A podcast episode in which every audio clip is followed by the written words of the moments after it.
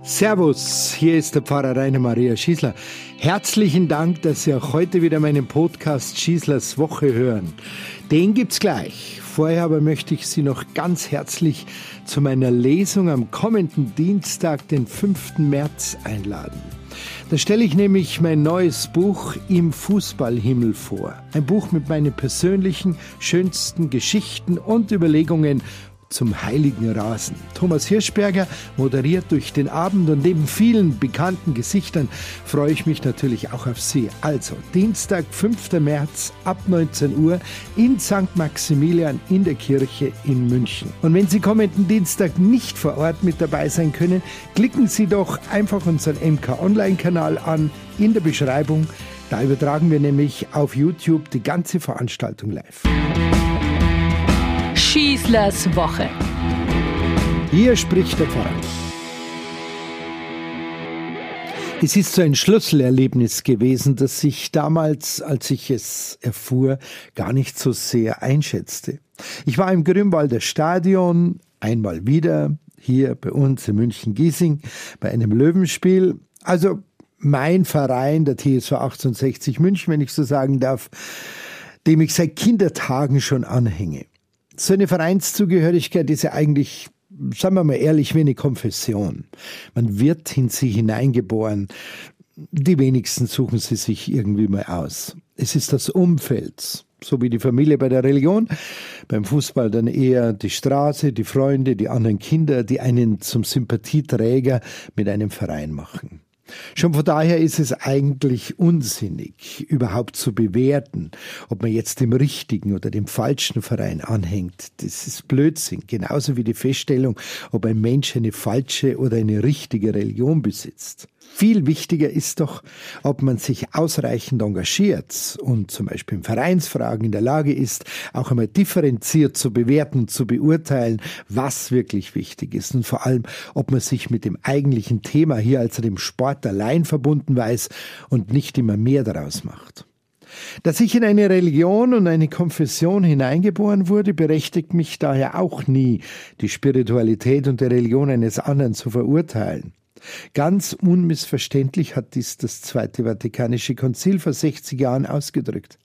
Diese gegenseitige Einsicht und Toleranz wäre auch der grundlegende Weg zum Frieden unter uns und allen Menschen. Immer noch, siehe Kyrill I. Moskau, werden Gewalt und Krieg religiös begründet, damit die Menschen da mitziehen. Im Grünwalder Stadion jedenfalls war gerade Halbzeitpause. Ich stand beim Brotzeitstand, um ein neues frisches Bier für mich zu kaufen. Für mich ist ein solcher Moment mit einem kühlen Bier aus dem Mehrwegbecher und einem Hotdog in der Hand in einem Fußballstadion gleichbedeutend mit einem festlichen Königsmahl. Mehr an Leichtigkeit und Entspannung kann ich mir schlecht vorstellen. Vor mir in der Warteschlange steht ein riesiger Kerl, ein Hühne von Mann, mit einer ärmellosen Jeansjacke bekleidet, auf der vor allem am Rücken etliche Aufnäher angebracht sind. Die kann man dann, wenn man so ansteht, lesen wie eine Zeitschrift. Ein Aufnäher aber hat's mir dann besonders angetan. Man sieht eine geballte Faust und darüber bzw. darunter standen die Sätze der TSV 1860 München und darunter ist eine Religion. Eine spontane Diskussion mit dem Träger dieses Emblems habe ich mir jetzt erspart. Dafür hätte schon wegen der Halbzeitpause von 15 Minuten die Zeit gefehlt. Die Botschaft dieses Aufnähers aber ist mir nie aus dem Kopf gegangen. Ein Fußballverein, also einer, dem ich auch anhänge, eine Sportart, Fußball, das ich von klein auf kenne und auch gespielt habe, das soll religiös sein, soll eine Religion sein, also viel mehr als nur ein Freizeittrend, ein Hobby, Abwechslung vom Alltag, ein Gemeinschaftserlebnis. Oder ist es nicht so, dass gerade die Verwechslung des Sports mit einer Religion, mit deren Strenge und Vorschriften und deren Anspruch ihn so verzerrt und vielleicht am Ende gerade deswegen zur Gewalt unter den Fangruppen und auf den Fußballringen führt? Dabei ist es doch gerade diese Leichtigkeit, das Ungebundensein, das jetzt ganz im positiven Sinn zwecklose, zweckbefreite Machen und Tun, das den Sport und den Fußball im Besonderen so wertvoll macht. Sport machen ist gesund, klar, aber der sportliche Wettkampf, der ist eigentlich gar nicht notwendig. Er muss nicht sein, zumindest um zu überleben. Wir machen es nur aus Spaß an der Freude, an der Lust, seine Kräfte und sein Können miteinander zu messen. Nur deswegen machen wir ihn sonst wegen nichts. In dem Moment, wo dieser wunderbare Sport aber seine Leichtigkeit verliert, über das bloße Kräftemessen hinausgeht und ein Gewicht zugesprochen bekommt, das er gar nicht tragen kann, verliert er doch alles, was uns eigentlich trägt. Freude, Gemeinschaft, Ablenkung, Zerstreuung, sein ganzes zweckloses Dasein. Das hätte ich jetzt mit dem Mann vor mir in der Schlange besprechen können. Wie gesagt, ich habe es gelassen, habe gewartet und lieber jetzt darüber ein kleines Buch geschrieben. Mein Fußballhimmel habe ich es genannt und darin möchte ich diesen Fußballsport genau so beschreiben.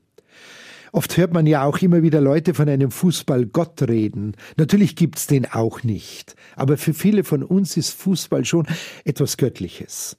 Wenn jetzt wieder in unserem Land die EM im Fußball stattfindet, werden wir es erleben, wie dieser Sport unzählige Menschen zusammenführt. Und immer wieder bin ich bei meinen Erinnerungen und Überlegungen zum Thema Fußball auf den Apostel Paulus gestoßen. Man möchte es nicht glauben.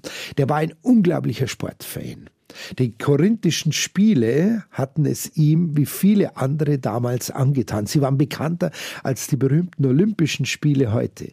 Seine Gemeinde in Korinth war ihm nicht ohne Grund so wichtig geworden. Dort kamen nämlich von überall her viele Menschen zusammen, um diese Spiele zu beobachten. Das war eine Gelegenheit, das war ein Big Point für ihn. Dort konnte man als christliche Gemeinde richtig Werbung machen, nicht nur für den Sport, sondern auch fürs Evangelium. Und mehrmals vergleicht darum Paulus die Sportler und die Gläubigen miteinander. Seht, wie sie laufen, sagt er, wie sie trainieren, wie sie sich anstrengen, wie konsequent asketisch sie leben. Das müssen doch wir auch. Und bei uns Christen geht es doch um noch so viel mehr. Es geht um Leben, Tod, um Auferstehung.